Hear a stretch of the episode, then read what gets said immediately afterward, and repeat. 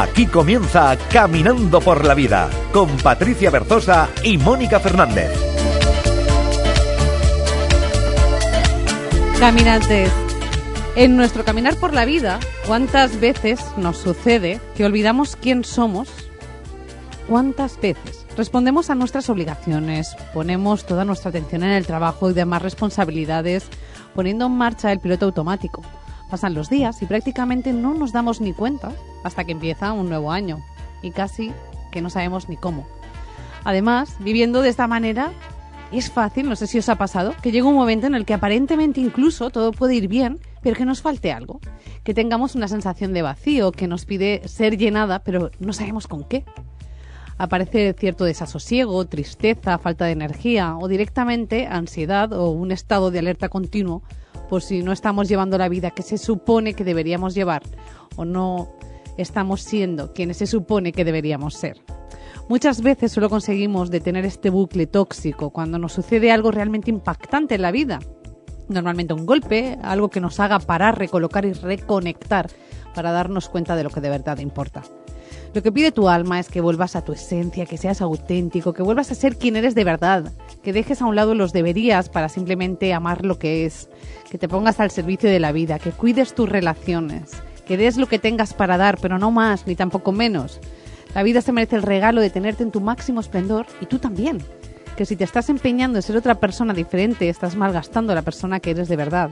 Así es que desde aquí te lanzamos un mensaje lleno de amor y es que no dejes tu vida para luego. Y hoy, hablando de un tema tan importante, nos acompaña Javier Iriondo y con él, como no, pues vamos a hablar de su nuevo inspirador libro, La vida te está esperando. Hablaremos de todo lo que he ido adelantando, de vida, de esperanza, de ser auténticos y de recordar lo que de verdad importa. Además, sabes que después de la entrevista, que comienza enseguida, te vamos a recomendar libros, tenemos ejercicios prácticos en clave de coaching, aprenderemos también a través de la inspiración, aprenderemos a través de la metáfora. Tendremos a Patricia Restrepo, directora del Instituto Macrobiótico de España, que como cada semana nos da esos consejos en clave nutricional. Y también hoy nos acompaña Rosa Enguidanos, de Esencias Matilda, que nos va a hablar de aromaterapia y de aceites esenciales, cómo cuidarnos a través de ellos. Sabéis que antes de comenzar, de, entrar de lleno en la entrevista, me gusta compartirlo en las redes sociales, porque es ese espacio donde estamos todos juntos, donde nos acercamos. Y así es que los recuerdo ya mismo, Facebook barra Caminando por la Vida Radio, también tenéis Instagram, arroba Caminando Radio, un email, caminando por la vida radio, arroba gmail.com y que si te gusta este programa no tienes excusa para no volverlo a escuchar o si lo quieres compartir, porque lo puedes encontrar en la web de la 977, en la aplicación móvil, también en iVoox, en Spotify, estamos en iTunes, vamos, más fácil imposible. Yo soy Patricia Berzosa y esto es Caminando por la Vida, tu programa de desarrollo personal en la 97.7 Radio Levante. Mónica Fernández, ya estamos aquí, un camino más. Un caminito más que vamos a recorrer hoy muy bien, muy bien acompañadas y bueno, desde luego que, con uno de los mejores eh, acompañantes, ¿verdad? Sobre todo cuando lo, lo estábamos preparando pensábamos uno de los mejores acompañantes y más inspiradores. ¿no? Uno de los más inspiradores, porque sus, libros novelados también eh, nos acercan a este camino del desarrollo personal, que es lo que quería explicar, desde otro lugar, no tanto con los ensayos y así, como, como con esta especie de, de novela que nos conecta mucho con la vida. Y bueno, te lo voy a presentar ya mismo.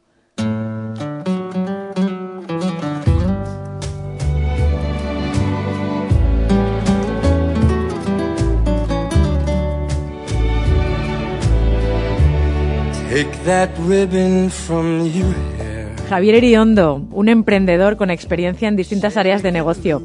Él fue deportista de élite en Estados Unidos, donde comenzó su andadura profesional especializándose en marketing, comercialización y desarrollo personal.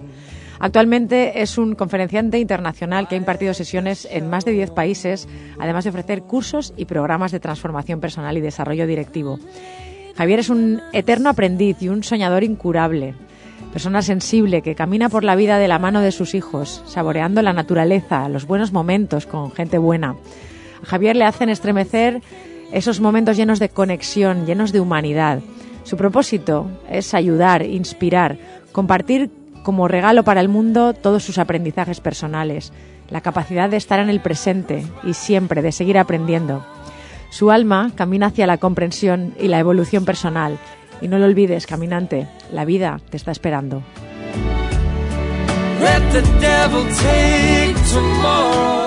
Javier Iriondo, bienvenido a Caminando por la Vida. Muy buenas, voy a arranque, ¿no? Entre esa introducción que ya mejor me voy si no ya todo pudiera peor y la música de fondo que me transporta a un momento increíble, la verdad que genial, encantado de estar aquí. En feliz compañía contigo. De hecho, Javier, si alguien, todos los caminantes que nos estén escuchando, que ya se hayan leído tu libro, sabrán muy bien, entenderán muy bien esta canción, ¿verdad? Pues tiene historia, tiene historia esta canción, ¿eh? porque se suponía que presentaba el libro el día 26 de septiembre. Eh, moví Roma con Santiago para que fuese ese día sí o sí presentación en Casa del Libro de Barcelona, porque al día siguiente, el 27, Michael Bublé estaba en Barcelona y yo digo, presento el libro y al día siguiente le entrego el libro con la carta, con la canción y con toda la historia que tiene la canción.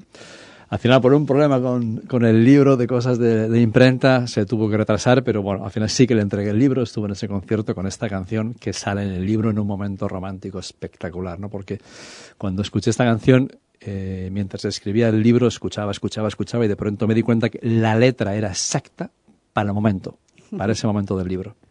¿Qué regalo te ha dado este libro, Javier?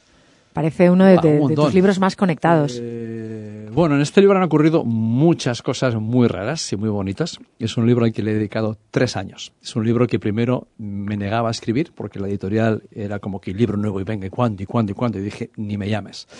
Dije, no voy a escribir hasta que no tenga algo que realmente me sirva a mí porque estoy más exigente que nadie. A veces veo mucha superficialidad y mucha corte copy-pega, filosofía de Internet, a veces por ahí un poco peligrosa.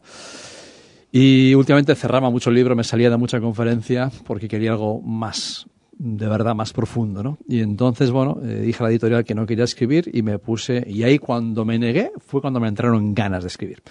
Y empecé a tomar apuntes, empecé a pensar sobre la vida, hice un viaje por un sitio, Tanzania, luego me recorrí el Pacífico viviendo en una furgoneta en plan hippie, pensando sobre la vida, ya me fui con 120 páginas de notas, de apuntes pensando en la idea hasta que a las 6 de la mañana en una playa de un pueblo de Cannon Beach, Oregón, ya con toda la idea, vino un tipo a hacer surf, no había olas, le conté el libro y dijo, vaya pedazo película. Y dije, ya lo tengo. y entonces ya llegué, todavía un año más tomando notas y pensando en la historia. Y después de dos años dije, pongo fecha. Y el día 6 de agosto arrancaba el libro. Y un año después estaba acabado, pero en el medio hubo un sorpresón espectacular, que os puedo contar a lo mejor. Pues igual es justamente hacia lo que te quería preguntar, porque es un libro muy, muy particular que nos sí. habla de la historia de Sofía y cómo Sofía. afronta cuando le dan un diagnóstico médico. Uh -huh. Y tu historia personal, como indicas en el libro, que esto no es hacer spoiler, porque está no, en la, no, no, sí, lo estás mirando en una librería, está en la primera página y lo pone, tú ya dices que tu historia personal se, fue muy se paralela, se solapaba uh -huh. con la de Sofía, que es la protagonista. Sí, eh, la protagonista es una mujer, Sofía, una mujer mediana edad, más bien joven, que la vida le va bien, le va bien, tiene un buen trabajo, tiene supuestamente exteriormente todo parece correcto, pero la sensación de que le falta algo. Pero sobre todo no es capaz de disfrutar del presente. Porque sus padres, como muchos de nosotros, de nuestros padres, y por cultura, educación, país, es el país de funcionarios y opositores, eh, daba una conferencia el lunes en Vigo y cuando llegó al hotel, en la portada del periódico era 10.000 personas en avalancha para 160 plazas en correos, ¿no? Y es en busca de la seguridad, ¿no? Y lo que nos han metido nuestros padres, nos han enseñado a ser responsables, a ganarnos la vida, se han preocupado porque nos ganemos la vida, pero no nos han enseñado a vivir, no nos han enseñado a manejar nuestra cabeza, nuestras emociones y de lo que las cosas que realmente importan en la vida. Y entonces cuanto más miedo al futuro te meten, ¿no? que te dan como por tu propia bien, ¿no? pero para que seas responsable, entonces vas buscando esa seguridad y cuanto más seguridad buscas, lo que provoca es mucho más inseguridad en el presente, porque todavía no tienes lo que supuestamente un día miras allá como un Dios, que cuando llega aquella situación maravillosa, tengo el trabajo, la estabilidad, la pareja, la casa, entonces por fin poder disfrutar de qué? Del presente, lo que te has perdido toda la vida en el camino, ¿no? Entonces esa persona que bueno, que va en esa búsqueda, y el libro arranca ahí, arranca que va a dar una conferencia y en una forma inesperada ocurre algo y de pronto se desmaya. Nunca llega a dar esa conferencia y se despierta en el hospital y dice, ¿qué hago yo aquí? Y bueno, pensando que era pues un mareo, tensión, vértigo, una cosa de estas típicas. Ahora ahí tiene la suerte de encontrarse con una señora mayor que es como un perro callejero, con una mezcla de razas, culturas y creencias, una mujer muy sabia maya, y cuando empiezan a charlar de la vida, pues es como que a ti quien te ha contado mi vida, porque cada vez que abre la boca es como que wow.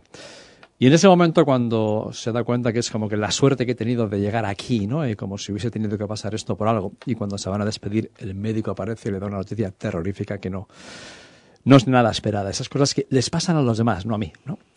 Y en ese momento eh, yo ya tenía toda la idea del libro muy clara, tenía que empezar a escribirlo simplemente, sabía cómo iba a reaccionar Sofía ante esa situación y cómo un problema se iba a convertir en una gran oportunidad. Y según estoy escribiendo eso, nada más empezaría en formato libro, yo siento una molestia. Y es, bueno, testículo izquierdo, bah, no pasa nada. Dos días, tres días, no pasa nada, al gimnasio. Y cuarto día digo, va, esto, esto ya no es una molestia, esto duele. Quinto día, eh, digo, esto está hinchado. Y en la noche empiezo a tocar por ahí en la cama y digo, yo no soy bueno en matemáticas, pero aquí echando las cuentas, aquí sobra un huevo, aquí hay tres. Y digo, y uno muy raro. Y entonces a la mañana voy a urgencias, voy al 9 de octubre, aquí en Valencia, me hacen una ecografía y me dicen, tienes que ver urgente a un neurólogo porque aquí hay un tumor importante. Hago mil llamadas porque era agosto, todo el mundo de vacaciones, consigo el urólogo y me empiezan a hacer pruebas, escáner, tag, una cosa con otra, contraste, de todo. Y el día que habían repartido la inteligencia emocional y la empatía, ese médico no fue a clase. Era de esos que no te miran a la cara porque tiene miedo que se te contagie y algo así, no sé yo. O sea, no quiere ponerse ni en tu situación ni cero. Y sin mirarme me dice, bueno, hay que operar urgente porque hay un tumor muy importante, un tamaño tal, y además aparecen unas manchas en el hígado que no deberían verse en ese tipo de prueba. Entonces, el hila a todos, se le nota en la cara, hay que operar ya. Dos días después tengo que dar una conferencia a una multinacional a motivar a todo el mundo, dos días antes de entrar en quirófano. Pero yo al día siguiente de que me da la noticia me quedé un poco, digo, wow, ¿en qué momento justo cuando estoy escribiendo esto? ¿no? Digo, podría ser hace cinco años o el año que viene. Pero me levanto al día siguiente, ocho de la mañana, tomando un café en la terraza y me pongo a ver las nubes y las golondrinas que jamás me olvidaré, el seto, el césped, y dije, todo está en orden, el desordenado soy yo. Y la sensación de paz fue de las más grandes que han existido en mi vida y de pronto era que todas las preocupaciones que a veces no nos dejan vivir en el presente, que estamos, nuestro cerebro se pasa la vida perdido en otro lugar, preocupado por lo que pueda pasar, de pronto desaparecen porque igual ya no vas a llegar a ese lugar que tanto te preocupa. Y es como que de pronto estoy escribiendo en primera persona. Yo no tengo que pensar cómo se siente Sofía, de repente soy yo, realismo puro y duro, ¿no? Y entonces nada, cuatro días después entro al quirófano eh, y vienen dos amigos y me operan y bueno, pues se llevaron el huevo izquierdo, con lo cual puedo decir que de los cuatro libros que he escrito, este me ha costado un huevo. Literalmente, ¿no? Y ahí fue el cachondo de que a lo mejor es que por eso es que la vida mola un huevo. Ahora ya nadie te puede tocar los huevos, ah, tampoco le puedo echar un par de huevos y desde el primer momento el tema del huevo pues dio mucho juego.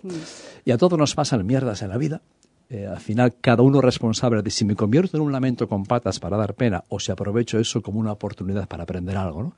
Y fue lo que me dio una autoridad moral mayor en el libro de estar realmente en esa situación hasta el día que luego ya vas a la biopsia y te cuentan, ¿no? Y dices, bueno, ahí vas a ver qué pasa, ¿no? Y cuando llega allá, yo escribiendo, corre, corre, corre, corre, que a veces no vas a llegar al final, eh, viene el médico me dice, mira, ahí increíble, no me lo creo, esto tiene una pinta espantosa, no tienes nada.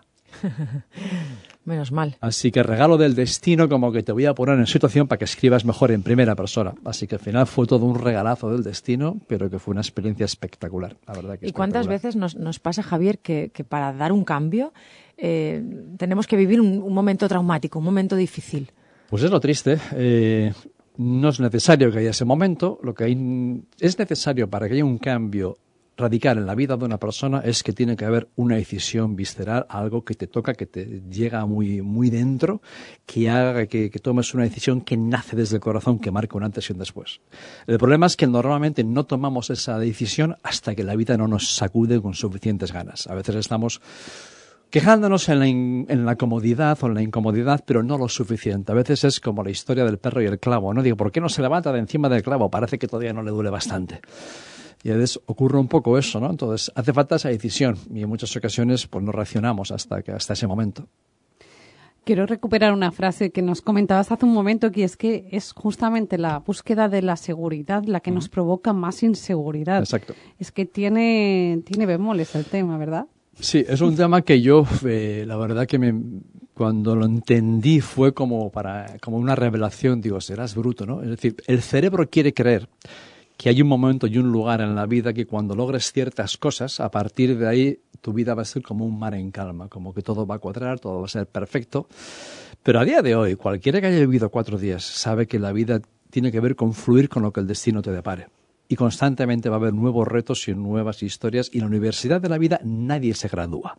No te dan, ala, aprobado la vida sigue cambiando, va a llegar el accidente, la enfermedad, la pérdida, no sé qué, el cambio constante. Entonces, esa seguridad que pretendemos crear o diseñar no existe. Y el mayor desgaste de energía de un ser humano es perseguir esa seguridad. Pero es como querer guardar el tiempo parando un reloj. Es como irte a la playa, quiero llevarme la brisa del mar en una caja o llevarme el sonido del arroyo de un río en un cubo. No existe. Todo lo que tú intentas controlar tiene que ver con el miedo. Y entonces todo lo que dejas de, todo lo que deja de fluir muere, ¿no? La seguridad esa es como meter a un pájaro en una jaula y es por tu propio bien, para que no te hagas daño. No, estamos hechos para volar, para algo más. Y la seguridad realmente viene cuando tú confías en ti. Cuando te das cuenta de que no eres un tener humano, de que eres un ser humano, que puedes perderlo todo, pero no puedes perder quién eres. Y eso es lo que uno tiene que construir. Entonces, esa seguridad, cuanto más la persigas, es mucho peor. Cuanto mayor sea tu capacidad de vivir con un grado mayor de incertidumbre, mucho mejor va a ser la vida. Y cuanto más pretendas controlar, más vas a sufrir también valorar las pequeñas cosas, como reflexionas en tu libro, porque a mí me encanta eh, esto que dices de que eh, si amanecer o atardecer fuera carísimo, ahorraríamos toda nuestra vida para verlo, aunque fuera solo por una vez, pero es que no lo estamos valorando. El problema es de que todo lo que es gratis no lo valoramos y cuando ves lo ves en el marketing, ¿no? El otro día hablaba el domingo en Coruña con un amigo sobre una marca, ¿no? Que han cogido y han hecho una serie de productos y tal que, valen una salvajada. ¿Por qué? Porque venden con cuentagotas, ¿no? Es como el oro. Si ahora aparecería oro por todos lados, al de cuatro días sería, oye, la mierda esa que... Y es, eh, ocurre un poco eso. Entonces, ¿qué pasa? Que perseguimos las cosas, yo que sé, del estatus o de todo, pero al final cualquiera que tenga cuatro días de vivas, al final dices, si tú te pones a pensar, ¿cuáles han sido los mejores momentos de tu vida? Los mejores momentos de humanidad, los mejores momentos que has sentido dentro de ti, siempre han sido momentos de conexión humana. No es el día que te compraste el coche o el día que te compraste no sé qué cosas, sino es cuando ha habido ese punto de conexión, de emoción, de algo que has vibrado, ¿no? De verdad. Y saber apreciar esas pequeñas cosas, saber agradecer cada día, ¿no? Yo, mira, el primer libro, en la primera página empezabas, eh, Joshua, dando gracias por un nuevo amanecer, porque serás agraciado por agradecido, desgraciado por desagradecido. ¿Quieres ser millonario? Agradece mucho más lo que ya tienes. Porque si no, el cerebro se pasa la vida pensando en todo lo que nos falta, y siempre nos falta, porque hay una cosa que es la insaciabilidad del ser humano. Y entonces es como cuando ves comer a un perro, ¿no? Que tiene ese miedo del instinto de supervivencia que come como un loco, traga todo, ¿no? Y a veces hay gente que come igual. ¿Qué tal estaba? No sé, no me ha dado tiempo a probarlo. Eh, pero entonces esa insaciabilidad humana te lleva a algo más. Y el marketing al entorno constantemente está alimentando el animal del deseo. ¿Cuándo va a ser suficiente? Porque ¿qué ocurre? Por ahí por el libro pone, por eso las tiendas parece que se han convertido en las farmacias emocionales de hoy en día, donde la gente va a comprar las emociones que les faltan a su medida.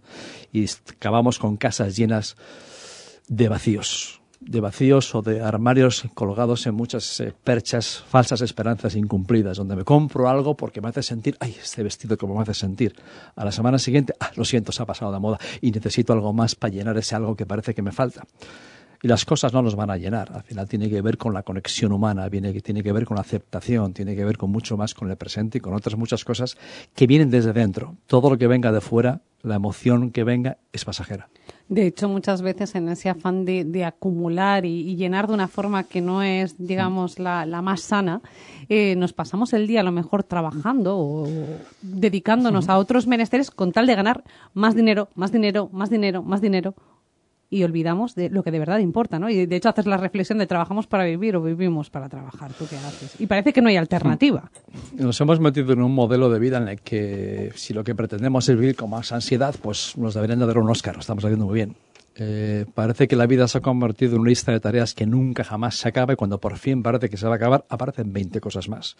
Y siempre hay algo más que hacer, otro lugar a donde ir. O sea, es como si estuviésemos viviendo para llegar a otro lugar Y ahí es cuando se te pasa la vida esperando vivir. Por eso el libro es La vida, te está esperando de alguna forma. En muchas ocasiones cada vez también se trabaja más porque nos metemos en una locura de que cada vez compramos más, más pequeñas cosas que cada día la vida nos cuesta mucho más y nos cuesta mantener ese estilo de vida, que es una auténtica locura, ¿no? En todos los líos en los que nos metemos.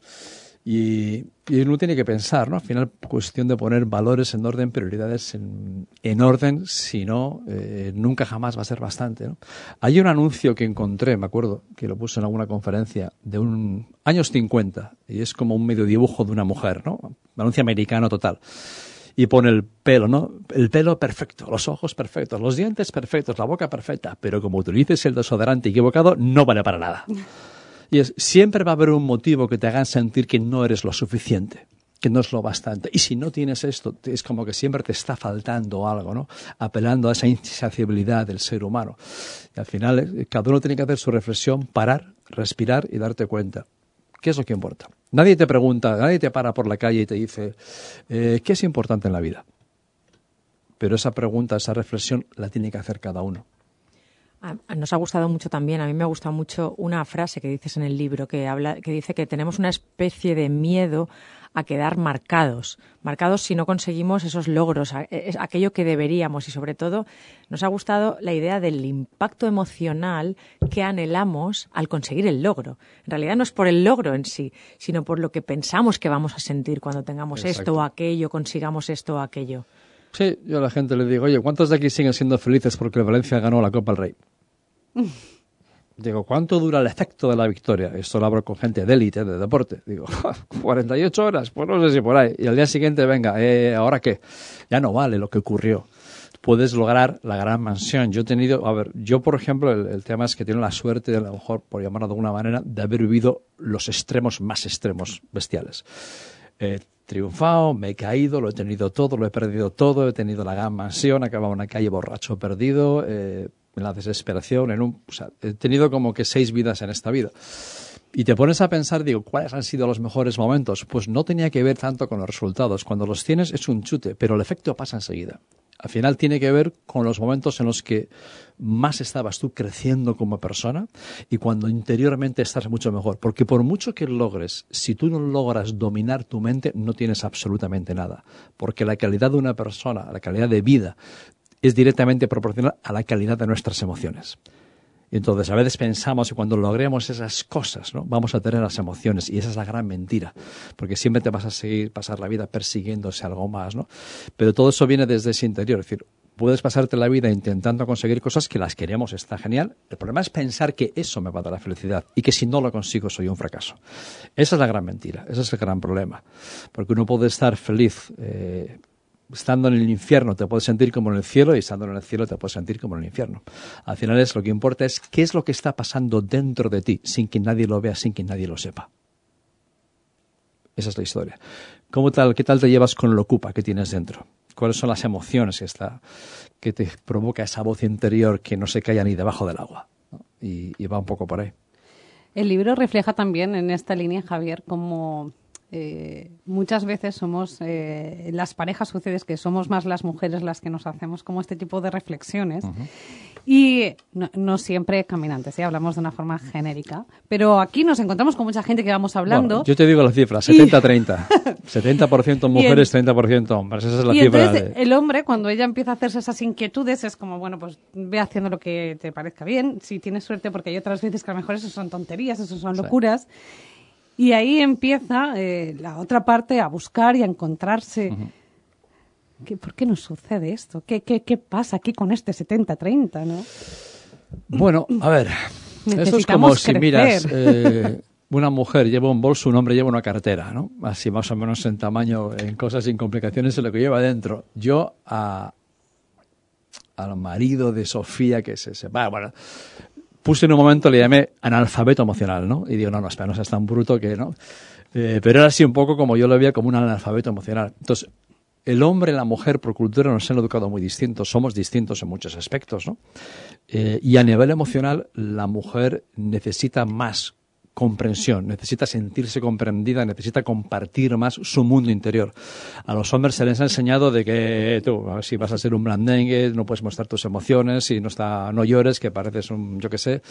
Y entonces la mujer, eh, en ese sentido, llega un momento en el que tiene una mayor necesidad del hombre que dice, oye, es mi momento, ya vale de cuidar a los demás y no sé qué, ahora es, me toca a mí y quiero crecer o quiero evolucionar y necesito otra cosa, necesito algo más. En la mujer esa llamada, diríamos, es mayor que en el hombre. El hombre igual por miedos o por lo que sea. Yo cuando he hecho cursos en los libros, en lectores, en redes, siempre más o menos la proporción es esa. 70% mujeres, 30% hombres, ¿no? Hay mujeres que no quieren saber nada de eso, por lo que sea, y otros son, pero bueno, más o menos es la cifra, ¿no? Pero tiene que ver con eso, es eh, cuando hablas de una de las mayores necesidades del ser humano es la de sentirse comprendido. Y en el caso de la mujer, esa necesidad es mayor que la del hombre.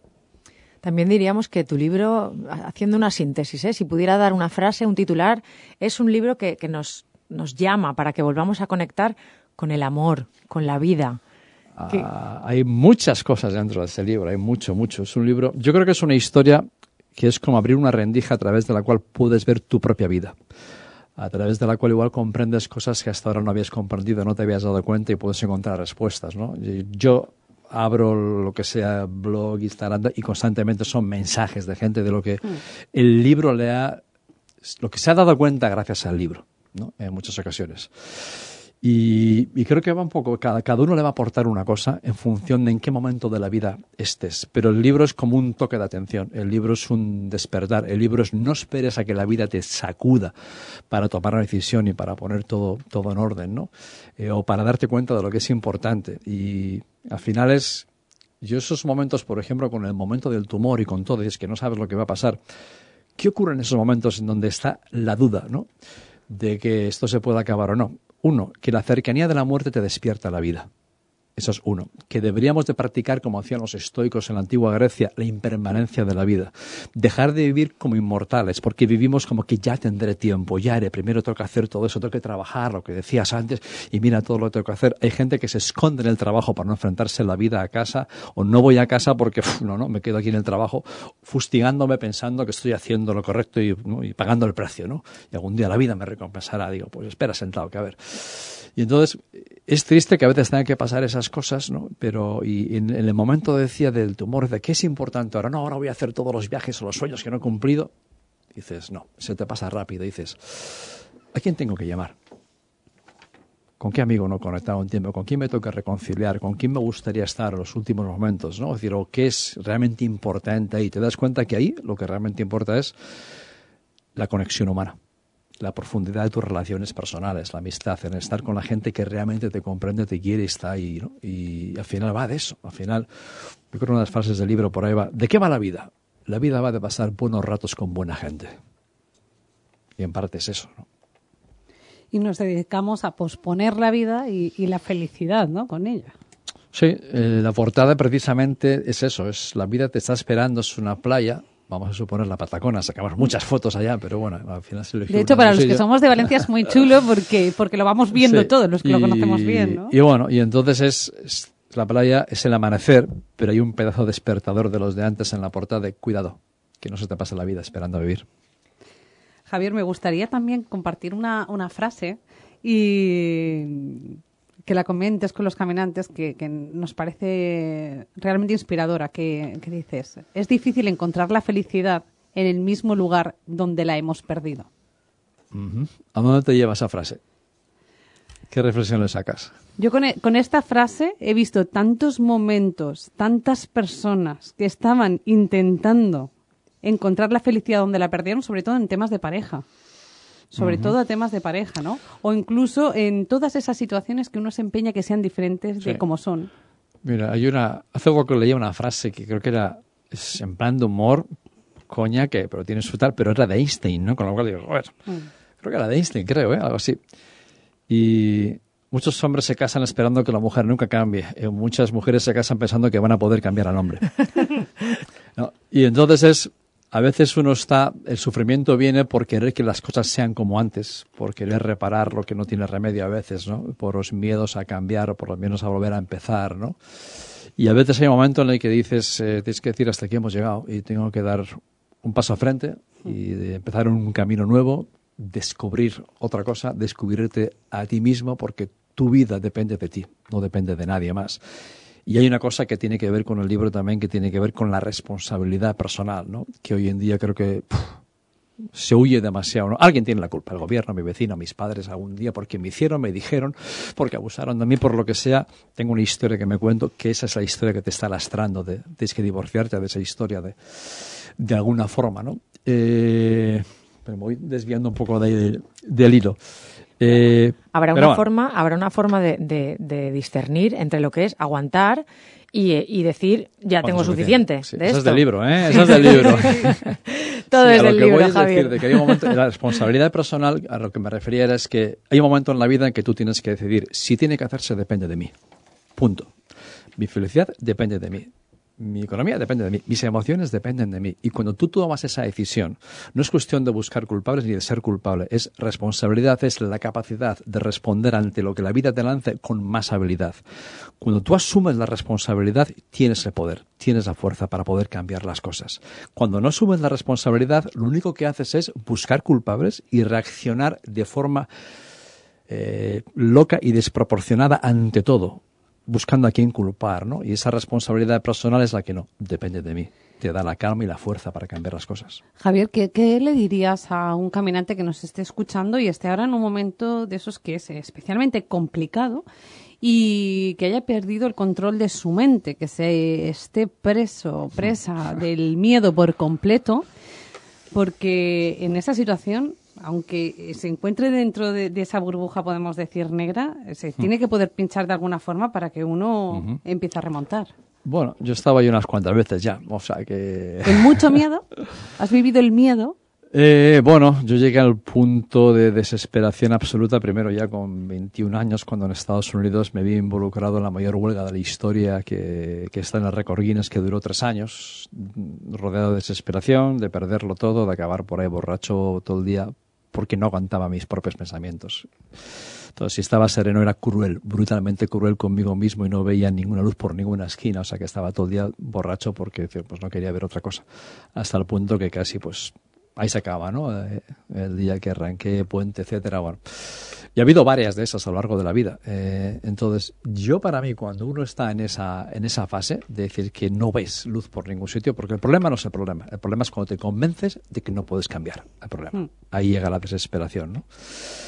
Entonces, uno, remedios, uno, es decir, vete y yo lo he hecho, ¿eh? es decir, eh, vete a la situación más macabra imaginable posible. Es decir, magnifícalo más y vete a lo peor que puede ocurrir. Yo dije, ¿qué es lo peor que puede ocurrir de todo? Pues que acabes ya, que no te quede nada, pero pierde esto. Y bueno, pues igual podré vivir en casa de mi hermano, mi hermana o mi padre, no sé, ¿no?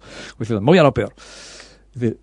a partir de ahí solamente puede mejorar. Es decir, si te vas a lo peor es como diciendo, ya está, porque el miedo a sufrir es mucho mayor y mm. mucho peor que sufrir. Cuando tú ya te enfrentas a algo, cuando ya la situación es real y el problema es real, te enfrentas a él lo complicado es cuando sufres y tienes un miedo atroz a lo que puede llegar a pasar porque lo ves ahí cerca, pero todavía no es real, entonces no te puedes enfrentar todavía a ello. Y si te vas mentalmente a esa situación tan macabra, es como diciendo, bueno, ya estoy aquí, a partir de ahora, ¿qué? Y te empiezas a reconstruir. Dos, abandonar el entorno que tienes, que igual no es demasiado positivo, de personas que tengas alrededor, etcétera. Eh, sumergirte en información, en libros, en audios, en escuchar, en aprender, en evolucionar todo lo que puedas. Yo me, por ejemplo, hice un año de dieta, de televisión, radio, de todo, porque pasé año y medio tan terrorífico que yo me sumergí, eh, me tragué 60 libros, hice absolutamente, me aislé del mundo porque tenía que reconquistarme a mí mismo porque era brutalmente cruel conmigo mismo, porque no creía en mí. Aquella persona no podía llegar muy lejos, y me tenía que reinventar, tenía que cambiar mi mente, tenía que conseguir que mi mente no fuese esa voz que me fustigaba, sino que creyese un poco nosotros. Y a muchos de nosotros, a mucha gente hoy en día que ha ocurrido, que nuestra mente debería ser una voz que nos calma, una voz que nos habla como un buen amigo, una voz que cree en nosotros. Y en vez de eso, tenemos una mente que a veces nos machaca, nos maltrata de manera bestial. Y eso, la única manera de pararlo es que tienes que ser mucho más consciente de qué es lo que lees, de qué es lo que escuchas, de qué conversaciones tienes, de prohibido quejarte, prohibido criticar, salir de ese círculo que te metes en el hábito sin darte cuenta, porque así justificas lo que sea y culpas a alguien, ¿no? Pero son las pequeñas primeras decisiones para comenzar a salir de ahí. Y de que estés donde estés no es eterno, ni mucho menos. Javier, nos quedamos con esta idea que es eh, fantástica. Estés donde estés, no es eterno. Todo pasa y no pasa nada. Porque al final la vida siempre lleva esos ritmos. Siempre al final la vida es vida y tenemos que darnos cuenta donde, desde dónde estamos viviendo. Javier Iriondo, gracias como siempre por inspirarnos, gracias por ser luz en el camino, gracias por este libro. La vida te está esperando, caminantes, desde luego, si no lo habéis escuchado, si queréis entender esta canción. Hay dos Solo más por ahí, que- canciones muy buenas también. Durante el programa, de hecho, las vamos a poner, Javier. Ah, ¿sí? sí, sí, una, Una de ellas. Una de ellas, ah, amigo. Muchísimas gracias, Javier Iriondo. Pues que tengas un camino Un fantástico. placer, como siempre, sé quién se nos vuela el tiempo y nada. Un gusto. Seguimos aprendiendo contigo. Gracias.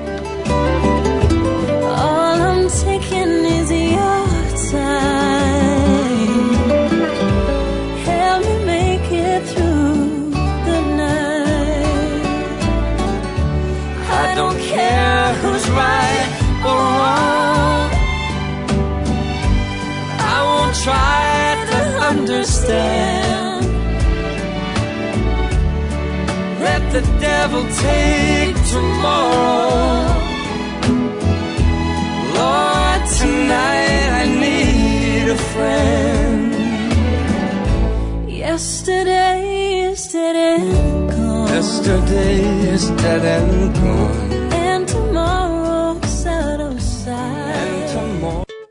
Hola, soy Chimo Rovira y te propongo disfrutar de la vida en buena compañía. Te espero los domingos en la 97.7 Radio Levante para vivir en positivo y estar de buen rollo. Solo se vive una vez. Los domingos de 9 a 11 de la mañana, ya sabes, solo se vive una vez. En la 97.7 Radio Levante, solo se vive una vez. con Chimo Rovira. One, two, three. Caminando por la vida, con Patricia Berzosa y Mónica Fernández. Hay muchos tipos de conocimiento, pero hay uno que es mucho más importante que los demás, el conocimiento del cómo aprender a vivir bien. Y ese conocimiento muchas veces se menosprecia. Tolstoy. Caminantes, continuamos con lecturas, con libros.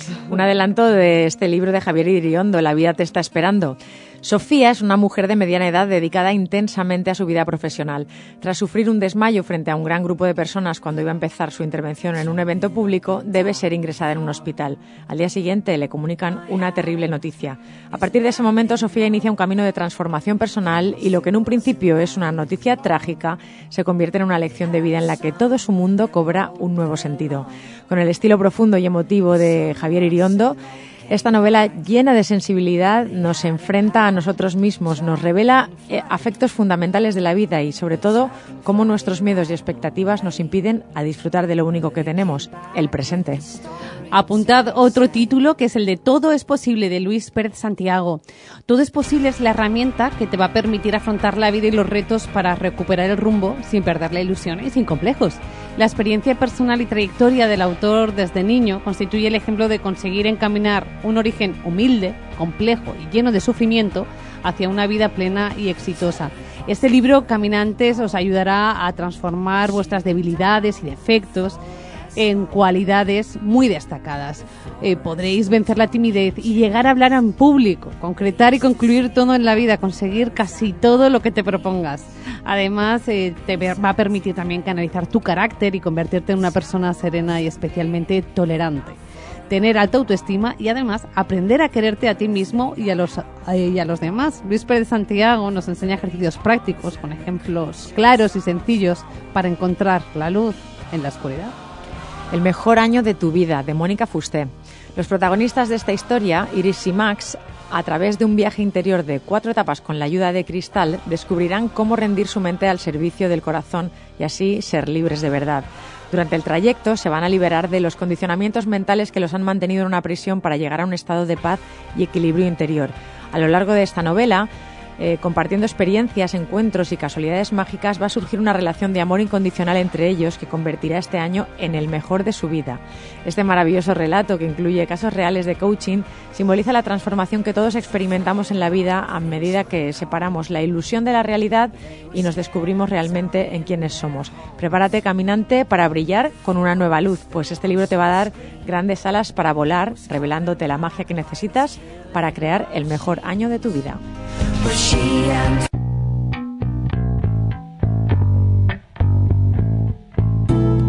Caminantes, sabéis que nos encanta siempre trabajar el tema de la inspiración, conocer otros casos, otras vidas, otras historias.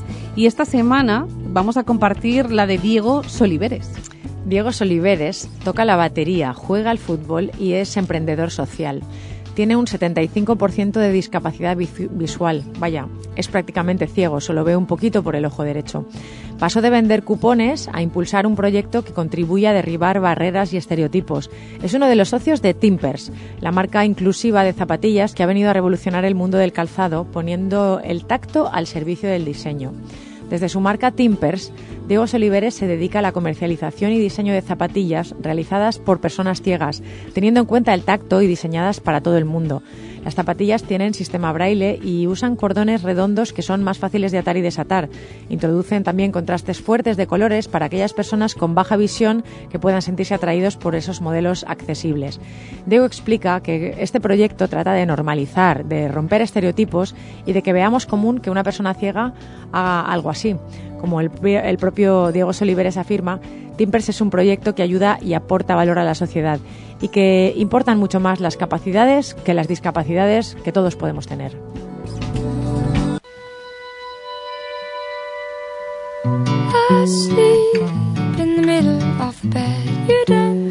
Caminantes, sabéis que cada semana es una sección, una parte fundamental de este programa es hablar de salud, de cuidarnos y tenemos la gran fortuna de que nos acompañe Patricia Restrepo, directora del Instituto Macrobiótico de España, que nos cuenta siempre cómo hacerlo mejor. Hola Patricia Restrepo. Buenos días, Patricia Versosa y Mónica Fernández. Hola, ¿cómo estás, Patricia? ¿Cómo estamos? ¿Bien? Muy bien, con ganas, como siempre, de que nos des esas indicaciones, esas, recomendaciones, esas recomendaciones, esas reflexiones para cuidarnos. Bueno, pues yo, yo estoy muy contenta de estar con vosotras y también le digo buenos días a los caminantes, ¿no? Que también gracias por estar ahí a la escucha y, y bueno, permitirme a vosotras y a ellos compartir pues este espacio para que yo disfruto un montón, la verdad, ¿no? Para compartir tips de salud.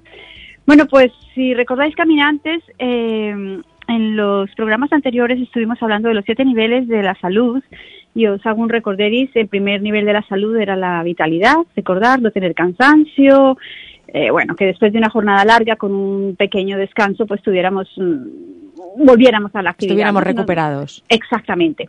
El segundo nivel de conciencia, recordar, eh, personal de la salud, recordar era que tener buen apetito. Eh, entonces, eh, perdón, para tener un sueño reparador. Buen apetito es el que, del que voy a hablar hoy. Tener un sueño reparador significaba, pues eso, recordar que estaba muy relacionado con los riñones, las dos primeras condiciones de la salud, y que si había insomnio o cualquier otra alteración del sueño, pues tenía que ver con nuestros riñones. Y hoy os voy a hablar de tener buen apetito. y, y, bueno, y el apetito me encanta porque es que el apetito no es solamente apetito por lo que como, ¿no? Es también, pues, eh, apetito por la vida, apetito sexual que al final es lo mismo, ¿no? El apetito sexual es como el apetito de materializar, de, de llevar a, la realidad, ¿no? De darle vida a, a, mis sueños o a mis ideas, a mis propósitos. Pero claro, tiene que ver también con el apetito, con, con, con el apetito de lo que como, ¿no? Entonces, pues bueno, eh, una cosa que me gustaría resaltar es que nosotros aquí en estos países más desarrollados o en Occidente y puntualmente en España, no tenemos un apetito real porque todo el tiempo estamos comiendo, ¿no os parece? Mm. O sea, aquí desayunamos, almorzamos, entre comidas picamos, comemos tarde, merendamos, volvemos y picamos algo, volvemos y cenamos y cenamos tardísimo. Entonces, eh, la condición de la salud del apetito, como para explicarlo bien, es como, bueno, pues imaginar que estamos haciendo un trekking por la montaña o que estamos haciendo, que, que hemos hecho un ejercicio extenuante o, o eso, que caminamos un domingo en el campo y el apetito que tenemos a la hora de la paella. ¿Os suena esto en algún momento? Sí. Que la comemos con ese gusto que realmente dices, ¡buah! Me ha sentado fenomenal. Pues que no, ese es el... Que no miramos el reloj ni, ni sabemos qué hora es, o sea, que no es tan importante eh, la hora de comer, sino que simplemente tienes hambre. Exactamente, y que tienes un apetito y, y hay una y hay una, una idea de que si dejamos como un 20% mm, vacío en el estómago, incluso vamos a tener eh, mejor asimilación, mejor absorción y mejor eliminación de lo que comemos y ese es como el apetito real, ¿no? Eh, yo voy a dar una recomendación con lo del apetito, porque el apetito está relacionado, en este caso, con todo el sistema digestivo, que es estómago, intestinos y hígado. Y una recomendación increíble para una persona que me esté escuchando y diga, pues no tengo las dos condiciones anteriores. Y el apetito, pues la verdad es que nunca tengo hambre porque siempre estoy comiendo. Un ayuno de 12 o 13 horas, todos los días. Este es como uno de esos tips que en los que están de acuerdo todas las personas que estudian tribus o, o comunidades muy longevas, ese ayuno. Y ese ayuno lo hace mucha gente en el resto del mundo y es pues a las 7 de la tarde hacer la última comida y no volver a comer nada hasta las 7 u 8 de la mañana. De hecho, te levantas con, con, apetito, desayunas bien y puedes poner en práctica eso de desayuno como un rey o una reina, como, como una princesa y ceno como una mendiga. Entonces, esto nos lleva a tener un apetito real. Y, y luego, pues, eh, ya, ya os digo que aquí en España es como el único sitio donde cenamos tan, tan, tan, tan tarde que el desayuno mm, es apenas un vasito de algo, pero luego, claro, a la hora del almuerzo es un almuerzo enorme y a la hora de la comida no tengo hambre y con algo a la plancha ya estoy contenta. Entonces, eh, como se están implicados estos tres órganos, sería interesante abrir estómago a la hora de comer para abrir un apetito real con algo caliente como sopa de miso, una cremita de zanahoria o una crema de cebolla que va a nutrir muy bien el estómago. Entonces empezamos siempre así, ¿no, Patricia? Con una sopita de miso, con una cremita, ¿verdad? O con una crema de zanahoria. La crema de zanahoria nutre muy bien el estómago y nos ayuda. Y, y bueno, yo sé lo que me vas a preguntar, Patria, te lo digo, que ¿dónde vamos a comernos una crema de zanahoria estupenda? Pues yo os invito a- al comedor educativo que está en la calle Cuba, eh, casi esquina con Gran Vía, donde hacemos unas cremas estupendas ahora en invierno. Muchísimas gracias, Patricia Restrepo. Y aprovechamos también para decirle a los caminantes que, desde luego, también si quieren encontrar recetas y más recomendaciones, también las actividades que, que desarrollas en toda España, que se pueden meter en patriciarestrepo.org y allí en tu página web siempre compartes todo y, y pueden estar informados y ponerse en marcha también a cocinar. Claro que sí. Bueno, Patri y Mónica, un abrazo enorme y igual a los caminantes. Un luego. abrazo. Chao.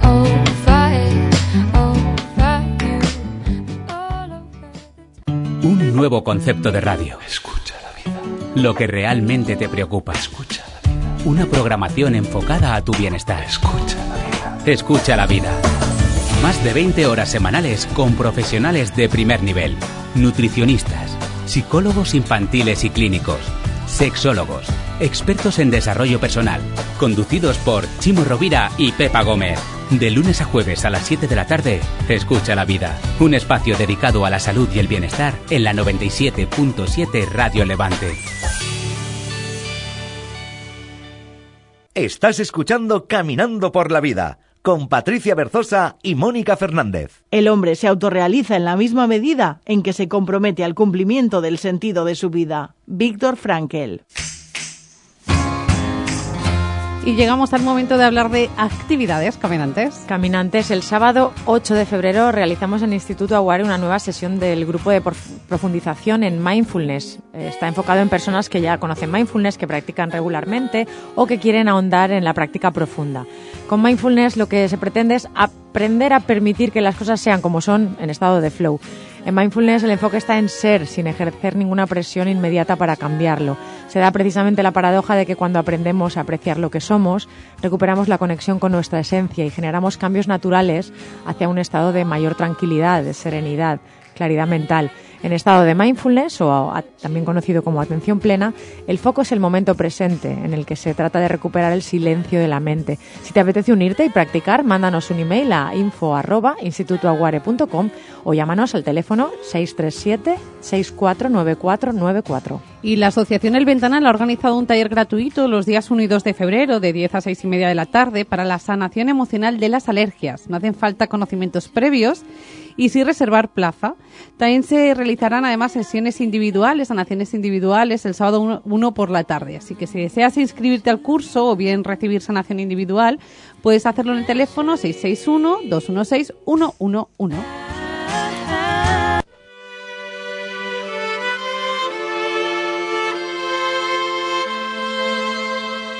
Y ahora damos la bienvenida a Rosa Enguídanos, nuestra compañera de esencias Matilda. Que Rosa, hoy nos vas a descubrir un aceite esencial para estar más sanitos durante este invierno, ¿verdad? Sí, así es. Voy, vengo aquí a, a ponernos las pilas con... Y a quitarnos los catarros. Efectivamente. Que llevamos un invierno un poquito Jolín. intenso aquí, ¿no? Sí, sí, yo vengo con uno casi curado ya, aquí. Pues sí, vengo a hablaros hoy del aceite esencial de orégano. Eh, aceite esencial de orégano eh, de, inflo- de inflorescencias compactas. Y este es el, el Origanum compactum, su nombre en latín, porque hay distintos, distintas variedades. ¿vale? Este es el que vamos a hablar porque lleva más cantidad de fenoles, que sería la molécula eh, antiinfecciosa. El orégano es un antiinfeccioso con amplio espectro de acción. Esto quiere decir que podemos eh, tratar distintas infecciones y lo bueno, que lo mejor que me parece a mí de este aceite es que es antibacteriano, es antivírico, antifúngico y antiparasitario. Con lo cual da igual qué tipo de, de Bichito nos esté Exacto, molestando. De bichito, por llamarlo de alguna manera, nos esté atacando. Eh, además, es inmunoestimulante, sube nuestras defensas. Y otra cualidad muy importante es que lo que hace es reducir la permeabilidad intestinal. Sabéis que normalmente los antibióticos pues nos hacen daño en el intestino, nos atacan a nuestras bacterias y, y entonces pues eh, nos ataca. Aquí es todo lo contrario. Lo que hace es favorecer esa permeabilidad, que el intestino no, no recaiga.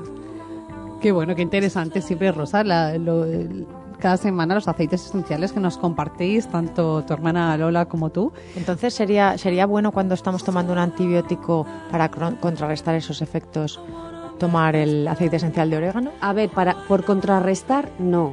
Tomaríamos otras cosas, pero sí, si no es necesario tomar un antibiótico, no es muy necesario, pues eh, esto nos va a actuar de antibiótico porque es un, un gran an- antiinfeccioso. Pero además es que es preventivo también. Los antibióticos no son preventivos. No, no, claro, hay que tomarlos además con Claro, bajo tiene que prescripción ser médica. claro, por supuesto, pero en este caso no. Si vemos que estamos empezando a tener Mm. alguna señal o tenemos en nuestro entorno a alguien que está muy acatarrado con alguna infección o incluso nos vamos a un país tropical de estos Mm. que tienes que tener más cuidado por las bacterias y las perfecto para estas situaciones. Es como perfecto. nuestro mejor aliado, entonces. eh, Sí. eh, es como en un botiquín de viaje, que esto lo tenemos que hacer. Este aceite esencial no nos puede faltar. No, ¿Y cómo lo tomaríamos, eh, Pues Rosa? a ver, lo peor del orégano es su sabor, es Mm. muy fuerte. Se tomarían dos gotas tres veces al día. Pero la suerte que tenemos es que algunos laboratorios lo han hecho en capsulitas. ¿Vale? Entiendo cuando dices la- que la suerte que tenemos es que el sabor sea realmente intenso. Sí, es realmente intenso, aunque yo tengo clientes que prefieren tomárselo en gotas, pero vamos, yo os digo que no. Yo lo tomo siempre en cápsulas y es- son oleocápsulas que en realidad solo llevan el aceite esencial. ¿eh? Y nada, tenemos que tener la precaución de no embarazadas, No lactantes y eh, para mayores de 7 años, niños tampoco.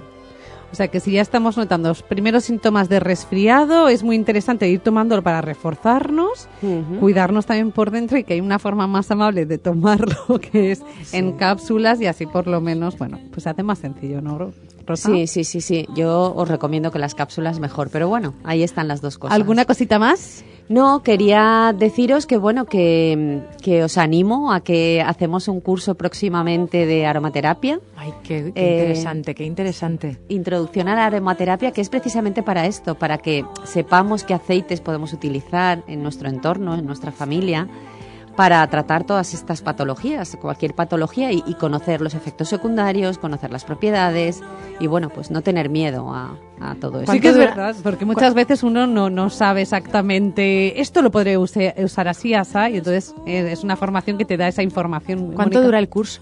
El curso son cuatro martes por la tarde. Ah, muy bien, Son- muy bien. Sí, son cuatro martes, el mes de febrero empezamos el día 4 y nada, eh, que se animen, que se animen los caminantes. Sí, hay caminantes que se animan donde pueden localizaros, donde pueden ver información, preguntaros. Eh, puede, eh, bueno, nosotras estamos en la calle Mariano Rivero, número, Rivera, número 31 de Valencia, en los teléfonos 963825169 y 617302262 y en Instagram y en Facebook. Ya sabéis, eh, en Instagram, arroba esencias matilda VLC y esencias matilda en Facebook. Muchísimas gracias, Rosa Enguídanos. Gracias por descubrirnos este aceite esencial de orégano y para cuidarnos y prevenir estos resfriados. Gracias a vosotras.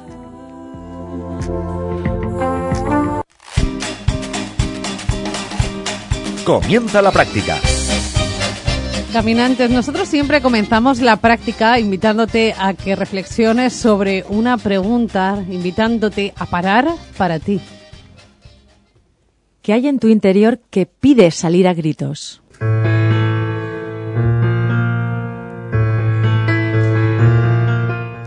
Un día, mientras permanecía inmóvil como siempre en el mismo sitio, un maestro vio aparecer en el horizonte una especie de bola de polvo. Aquella bola se hizo más y más grande y el sheik pronto reconoció a un hombre que se le acercaba corriendo y levantaba una enorme polvareda. El hombre, que era joven, llegó hasta el maestro y se postró ante él. ¿Qué quieres? El joven le contestó Maestro, he venido desde lejos a oírte tocar el arpa sin cuerdas. Como quieras, le dijo el maestro. El santo hombre no varió su postura lo más mínimo, no cogió ningún instrumento, no hizo nada. El maestro y el ferviente discípulo permanecieron inmóviles. Tras tres días, el joven dejó de percibir, quizá por un gesto, una inclinación o un carraspeo, un incipiente cansancio. ¿Qué te pasa? preguntó el maestro. El joven dudó un poco, comenzó a balbu- al balbucear algunas palabras para poder ayudarlo. El maestro le preguntó ¿No has oído nada? No, contestó el joven con voz culpable.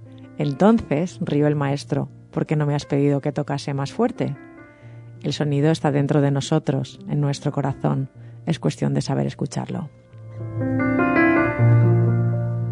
Robin Sharma dice que más allá de buscar una vida de éxito, debemos bu- buscar una vida dotada de significado y que este aparece respondiendo a una pregunta muy sencilla.